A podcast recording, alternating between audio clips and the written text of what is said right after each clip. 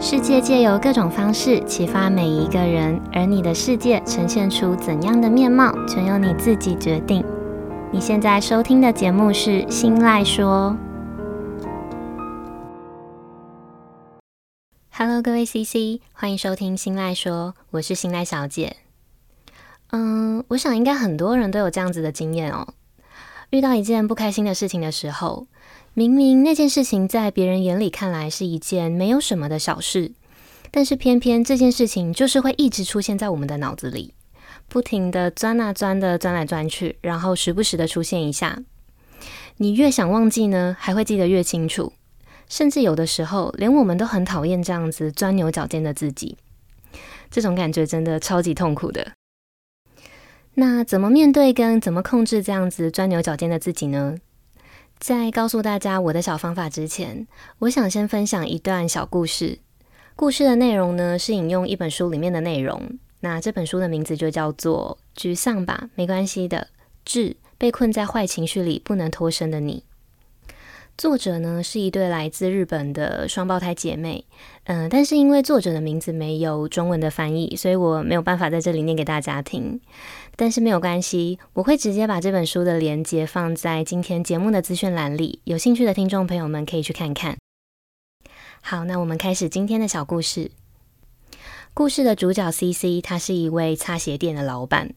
那一天，店里面来了一个客人。那这个客人他走进门之后，就对 CC 说。哎，老板你好，我等一下就要出席一场婚礼，所以要麻烦你帮我把皮鞋擦得亮晶晶的，这样子看起来比较体面。但是我只有一个小时的时间，你能够帮忙吗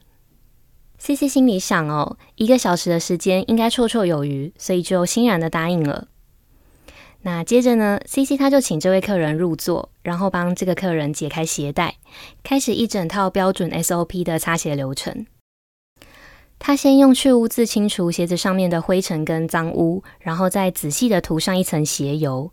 一切都看起来进行得非常的顺利，一直到最后一个小环节的擦拭的步骤。呃，可能因为 CC 太努力了，想要帮这位客人把他的鞋面擦亮，但是却不小心弄巧成拙了。他不小心把客人的鞋面磨出了一小块一小块的斑驳的色差。那眼看着客人要出席婚礼的时间就要到了。已经没有时间再让 CC 可以从头的来过去补救自己的失误，所以他只好坦白的告诉客人这个坏消息。那客人在知道之后呢，也非常好心的回复 CC，呃，那也没办法了，只能就这样子去参加婚礼了。不好意思，是我自己不好，没有预留足够的准备时间。接着那位客人在说完了这段话之后呢，他就匆忙的离开了 CC 的店。CC 对这位客人感到非常的抱歉。那虽然客人最后没有计较，大方的原谅了 CC 的失误，但是 CC 他还是没有办法接受自己犯下这么愚蠢的错。他对自己没有办法满足顾客小小的委托感觉到非常的自责，然后心情沮丧到不行。那遇到这种事情哦，我想每个人心里难免都会有不好受的感觉。虽然有的人可以很快的就转换心情。但是偏偏 CC 他就是没有办法释怀的那一类的人。接着，这位客人当下的那个落寞的表情，跟他最后离开的时候的背影，在接下来的二十四个小时里呢，不停的、不断的出现在 CC 的脑中，久久都没有办法散去。之后的 CC 呢，他一遍又一遍的在心里面责备自己，慢慢的，这样的责备又默默的影响了 CC。让 CC 开始在其他的工作上频繁的犯下了一些小失误，那这些小失误一点一点的累积，就又让 CC 更没有自信，然后日子也在不知不觉中陷入了一个恶性的循环。直到有一天，CC 他再也忍不住了，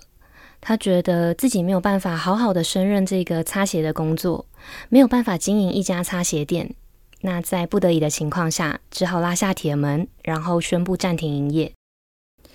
CC 在最一开始的失误的当下，他就因为这个失误耿耿于怀，记在心里。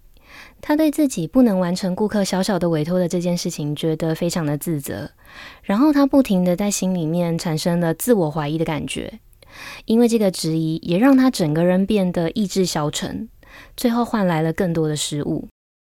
他在心里把不能完成顾客委托的这件事情，跟自己没有本事、没有能力开擦鞋店的这件事，默默地画上了等号。他任凭一个一开始只是一个小失误的小事，不断地在心里面慢慢地长大，最后酿成了关店的大事。好，那听完这段故事之后，不知道听众朋友们有没有对这段故事有似曾相识的感觉？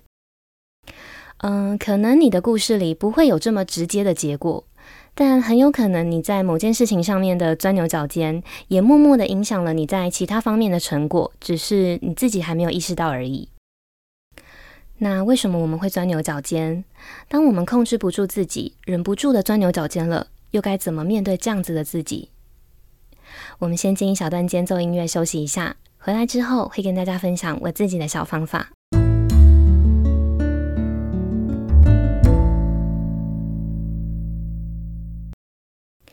有一位叫做爱丽丝的美国心理学家，他提出了理性情绪治疗法。那这个治疗法呢，又称作理情治疗。他认为呢，人常常会有很多非理性的认知。那当日常生活发生的事情和自己的既有认知是不一致的时候，有这样子非理性认知的人呢，就很容易会受到情绪的困扰，甚至会出现一些失常的行为。也就是像我们刚刚提到的故事里的 CC，他因为钻牛角尖，最后频繁的犯错。那面对非理性认知，爱丽丝呢，他又提出了一个叫做 ABC 的架构。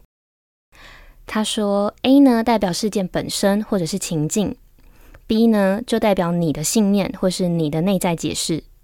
，C 就是代表你对这个情境的反应行为和所有的情绪。也就是说呢，A 事件本身会让你产生 B 你的内在解释。那你的内在解释呢，又会导致 C 你对事件本身产生的情绪。透过这样子 A、B、C 的模式呢，也告诉我们，A 事件本身其实并不会让你有 C 不好的情绪反应，但是不合理的 B 你的内在解释，往往就是造成你有坏情绪的原因。那我们把这样子 A、B、C 的架构套回今天 C、C 的故事，A 事件本身就是擦鞋失误，B 呢就是 C、C 自己的内在解释。CC 自以为没有办法满足顾客的需求，就没有资格开店，所以这样子的内在解释呢，造成了 C 的结果就是关店。简单来说呢，就是 A 明明是个好人嘛，但是在经过 B 的转述之后呢，就让 C 觉得 A 是个坏人。那我们可想而知嘛，问题就很有可能是出现在 B 的身上。追根究底之后呢，你会发现，多数时候你的钻牛角尖都来自你的信念跟你的内在解释。然后这些还有很大的一部分都只是你自以为的应该，呃，所以才会有一句话是这样子说的：困扰人们的不是事情本身，而是人们对事情的见解。CC 认为自己既然开了擦鞋店嘛，那就应该而且合理的要满足顾客的需求，所以在一次又一次的失误中，他更加的确信自己没有办法达成自我认知的应该，所以最后选择关店。但是 CC 他没有想过哦，这些不合理的信念、不合理的解释跟不合理的自我认知的应该，其实很多都是我们成长的家庭还有这个社会长久以来不停的灌输在我们身上的，所以我们才会常常听到上司或者是我们的父母这样跟我们说，他们会说：“你就是应该要这样子，应该要那样做，不然就是错的，就是不好的。”然后在我们每一次的犯错之后呢，这样子不合理的信念又会在我们的心里又再更加深了一次。呃，所以我想哦，当我们有意识的去察觉跟学会分辨哪些事情是合理的应该，哪些又是不合理的应该之后，接下来我们要做的就是试图的去重建理性思考的模式。嗯、我把这个重建的模式分成简单的五个步骤，分别是一。区分合理或者是不合理的应该。二、接受已经发生的现实，接受当下。三、宽容的原谅自己。四、果断的画上句点。五、崭新开始。嗯，如果你发现眼前的这一份应该是合理的，那就试着去接受那些已经发生的现实。嗯，发生过的事情既然没有办法回到过去去改变，那我们就试着去接受当下。接受当下犯错的自己，然后在原谅犯错的自己之后呢，再帮这件事情果断的画上句点。这个画上句点的目的呢，是为了避免这件事情延烧到下一件事情身上。呃，如果我们不画上句点，就只会让自己不停的钻牛角尖在死胡同里，然后永远走不出来。就像故事里的 CC 一样哦，因为一次的失误，然后造成了更多的失误，最后选择关店。我们帮每一件事情都做一个结尾，那当下一件事情开始的时候，也才可以很轻易的去把两件事情拆分开来。我们可以汲取上一次已经结束的教训，然后让新的开始做得更好。我们拿 CC 的故事来举例，嗯，的确是自己失误，所以没有满足顾客的需求。但是不能满足顾客需求的人，难道就真的没有资格开擦鞋店了吗？法律好像也没有规定，偶尔不能满足客户的需求就不准开擦鞋店啊。如果有的话，那现在市场上很多店家都制定了自己店内的规矩，还不准客人客制化，那这些店不就通通都要关门了吗？既然没有这项规定，那没有满足顾客需求就应该要关店的这个信念，就理所当然是不合理的嘛。那我们再用另外一个比较理性的方式来看 CC 的故事。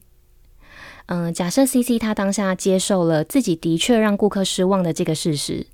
嗯，比如他告诉自己，这次我的确真的让顾客失望了，但是没有关系，我会记住这一次的教训，想办法克服在技术上面的问题，努力不让自己再发生同样的失误。那这样子想之后呢，就算这次的事情真的让 CC 觉得情绪低落，也还是可以把问题切割开来。好好的面对它，甚至会让自己下一次的服务更加的精进。好，那我们来为今天的内容做一个小小的结论。当你今天被困在钻牛角尖的情绪里面的时候，先试着去区分这个钻牛角尖的原因是不是合理的，还是根本就不是一个事实，只是你自己的过度解释。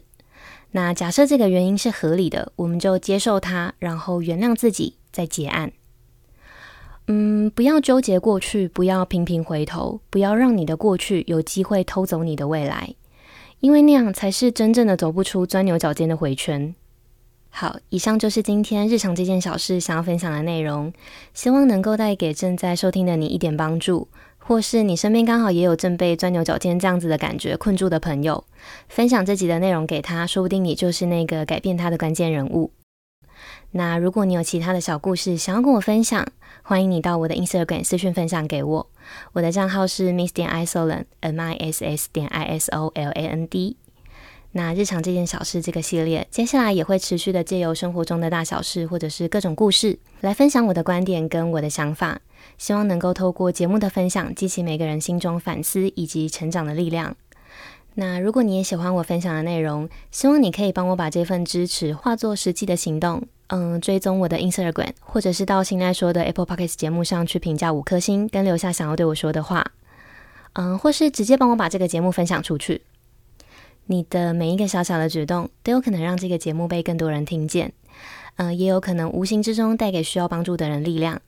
那当然，最重要的是，也会成为我继续录制优质内容的动力。最后，希望我们都能过得坦荡，然后活得平静。那今天的节目就到这里结束喽，感谢收听到最后的你，我们下次见，拜拜。